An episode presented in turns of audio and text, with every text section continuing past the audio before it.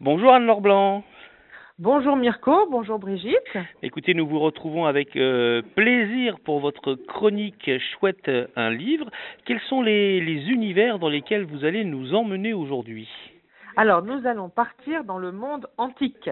D'abord avec un polar mythologique, ensuite avec un livre qui allie culture et fantaisie, et enfin avec un livre d'art. Eh bien, très bien, nous vous écoutons. Alors, je vais partir d'abord euh, donc euh, dans la mythologie, mais dans le polar. C'est euh, un titre amusant qui est L'affaire Méduse, signé de Richard Normandon chez Gallimard, tout simplement. Et en fait, c'est le grand retour du Sherlock Holmes de la mythologie, puisque le premier tome était Qui a tué Dédale les enquêtes d'Hermès. Donc, le mystère Dédale, s'était paru chez Gallimard en 2016 et Richard Normandon a écrit un second tome de ses enquêtes où on voit Hermès et Eros donc dénouer euh, une problématique de roman policier. Alors dans l'affaire Méduse, que se passe-t-il? Eh bien on doit savoir qui a volé Pégase, qui est le magnifique étalon sauvage que Zeus a capturé et qu'il doit présenter aux autres dieux lors d'une grande fête sur l'Olympe. Alors on a tous les préparatifs de la fête, c'est très drôle d'ailleurs. Mais le voleur, mais d'un seul coup on a une ambiance quand même très très sombre puisqu'on a volé Pégase. Donc le voleur a voulu protéger sa, fuite et a transformé les montures de ses invités en statues de pierre. Donc qui dit statue de pierre dit Méduse, le monstre à chevelure de serpent dont les yeux avaient le pouvoir de pétrifier ceux qui la regardaient.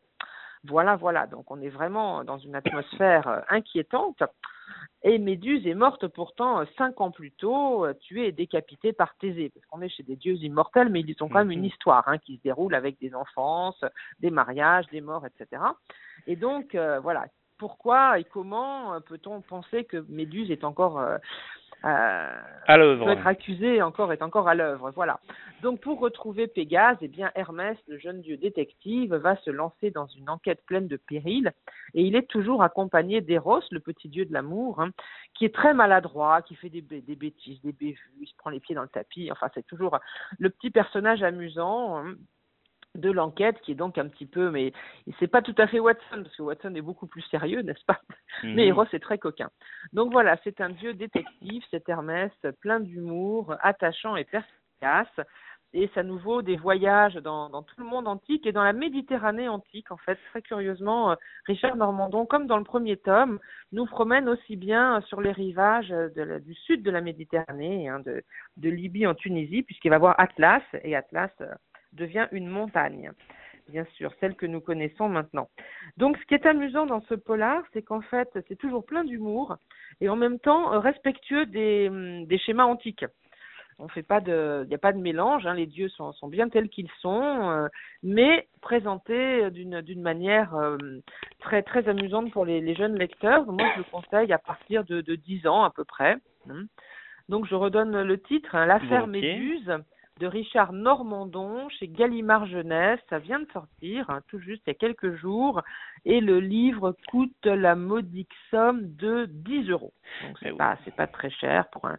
Alors justement pour dire que le premier tome, le Mystère Dédale, qui était paru en grande collection chez Gallimard, vient de paraître pour l'occasion en folio junior. Donc il est un peu moins cher et on peut lire les deux l'un après l'autre, mais on peut lire les deux l'un sans l'autre. Voilà l'idée est assez originale quand même, un polar dans l'univers de, de la mythologie. Euh, aussi une, façon ludique et intéressante de se plonger dans la mythologie pour, pour les enfants. Voilà, parce que l'auteur en fait est professeur de lettres classiques, mais ça ne se s'entend pas dans le livre. Hein.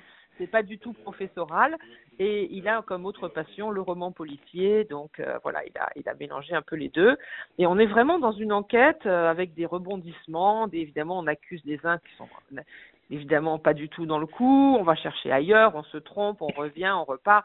Et, et on apprend du coup à connaître des personnages aussi euh, moins moins habituels, euh, comme Chrysaor et puis les fameuses Grées, les trois sœurs, hein, qui se partagent le même œil, vous savez. Donc c'est très amusant aussi, elles se, passent, se repassent leur œil. Bref, on ne s'ennuie pas une minute et puis surtout c'est bien construit, on a toujours envie de lire le chapitre suivant. Eh ben, voilà. Très bien. Alors votre deuxième coup de cœur de la quinzaine, Anne-Laure? Alors, le deuxième coup de cœur, c'est un album, un album signé Didier Lévy qui s'appelle La Louve et l'Anglais et qui est paru chez Sarbacane. tout récemment pour les enfants, je pense, de 6 à 10 ans. il est très curieux, mais absolument superbe cet album. Il allie euh, de la culture et du fantastique euh, de manière très originale. Voilà, parce qu'en fait, on se, voilà, on, part au 19e siècle, hein, où nous, nous le savons, les enfants vont l'apprendre, hein, que dans la haute société anglaise, toute bonne éducation se terminait par un voyage à Rome et en Italie, bien sûr. Et ce voyage, le jeune Richard Deakin en rêve depuis que sa grand-mère lui racontait les mille et une histoires de l'Empire romain. Donc il arrive à Rome en ce printemps de 1846. Euh, quelle étrange rencontre va-t-il faire euh, dans la ville éternelle? Eh bien, il se frotte les yeux, il croit à une hallucination, mais non, mais non, c'est la Louve, la Louve romaine elle-même qui va lui faire les honneurs de sa ville. Donc, vous voyez, là, on, est dans le fantastique d'un côté mhm. et dans le monde quand même euh, historique de l'autre. Historique, et je vais vous expliquer pourquoi, parce qu'il va aller jusqu'au Colisée, qui est encore euh, tout à fait ensauvagé. Hein. C'est pas du tout le Colisée qu'on connaît aujourd'hui euh, avec euh, des files d'entrée, des faux, des faux soldats romains qui font semblant de, se mhm. battre, etc. Hein. C'est pas, c'est vraiment un, un, endroit totalement désert, le Colisée à cette époque-là. Et que remarque ce, ce jeune savant? Eh bien, qu'il y a une flore tout à fait spéciale, une flore exotique, et il se demande d'où viennent ces fleurs aussi étranges. Et dans la vraie histoire, hein, je me suis bien renseignée, ce Richard Deakin publie en effet une flore du Colisée de Rome en 1855. Mais là, dans l'album qui est pour les 6 à 10 ans, on n'a pas trop euh, de références aussi techniques et aussi euh, scientifiques. Et Didier Lévy propose cette fiction, cet album qui est très très romantique.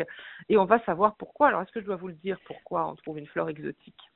Ou est-ce qu'on laisse le mystère Dites. On garde. Allez, je vais vous le dire quand même, puisque nos auditeurs ne sont pas forcément les lecteurs. Eh bien, les animaux du cirque venaient d'Afrique, venaient de pays exotiques, et dans leur pelage, dans leur, pelage, dans leur estomac, voire dans leur estomac, eh bien, ils promenaient des graines. Et ces graines ont fructifié dans le Colisée. D'accord. Voilà. Donc euh, c'est une réalité. Bon, depuis évidemment, on a désherbé le Colisée de fond en comble, mais l'album, euh, sa flore se trouve sur Internet. Si on cherche la flore de Richard Deakin, on la trouve. Et l'album est dessiné par une, une italienne, Tiziana Romanin, qui a vraiment capté toute la magie de Rome. C'est très, il y a des grands mouvements, beaucoup de, de blanc aussi dans son album. Et vraiment, il est, il est très très intéressant euh, par rapport à tout ce qu'on peut trouver de, de banal en ce moment. Alors, c'est, je redonne les, les coordonnées peut-être exactes. Didier Lévy. L'album s'appelle La Louve et l'Anglais. Il est publié par Sarbacane. 48 pages pour 16 euros. Voilà, pour les 6-10 ans, très bien. Des 6-10 ans à peu près, parce qu'après ça les ennuie, et je pense qu'avant ils ne comprendront pas, euh, même si à la limite c'est pas obligé de tout comprendre, hein. Mhm. pas obligé de, de mais, mais, quand même, il vaut mieux comprendre un petit peu l'histoire quand même. Bien hein. sûr.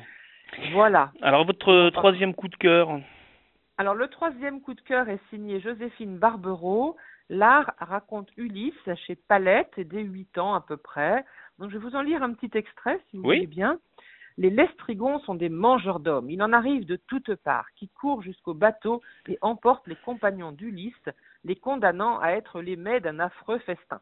Heureusement, tu te souviens qu'Ulysse avait ancré son embarcation loin de là. Il parvient à fuir avec le dernier équipage rescapé.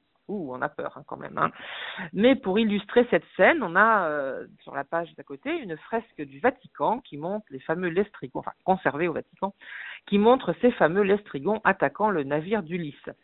Voilà, donc on va avoir dans ce petit album divers thèmes de l'Odyssée, le cheval de Troie, Calypso, Circé, Éole, Ulysse face à Polyphème, Pénélope, Pénélope bien sûr, hein, mhm tous ces thèmes de l'Odyssée qui ont inspiré les plus grands peintres européens. Donc c'est vraiment, on est dans la transmission des, des grands mythes au travers de la peinture. Donc pour nous, on a deux, deux niveaux de transmission et on va avoir donc des, des reproductions de Pinturicchio, de Turner, de Böcklin, de fresques aussi. Donc voilà, c'est un album qui est, qui est très astucieux, très documenté, mais sans trop de lourdeur, et qui permet de partir sur les traces d'Ulysse et des grands musées européens. Voilà. Très bien. Donc c'est vraiment un bel album euh, donc de Joséphine Barbero chez Palette, hein, la collection L'Art raconte, euh, c'est paru récemment pour 14,50 euros. Le titre étant L'Art raconte Ulysse. Voilà. Anne-Laure Blanc, eh bien écoutez, merci pour ces propositions de, de lecture que l'on peut retrouver sur, euh, sur votre blog Chouette un livre et puis sur la page Bien Facebook du, du même nom. Oui. Très bien. Tout à fait. Eh bien à écoutez, fait. merci infiniment et puis euh, à bientôt, chère Anne-Laure. On se retrouve dans À 15 très jours. bientôt. Au Oui, revoir. Bien sûr. Au revoir.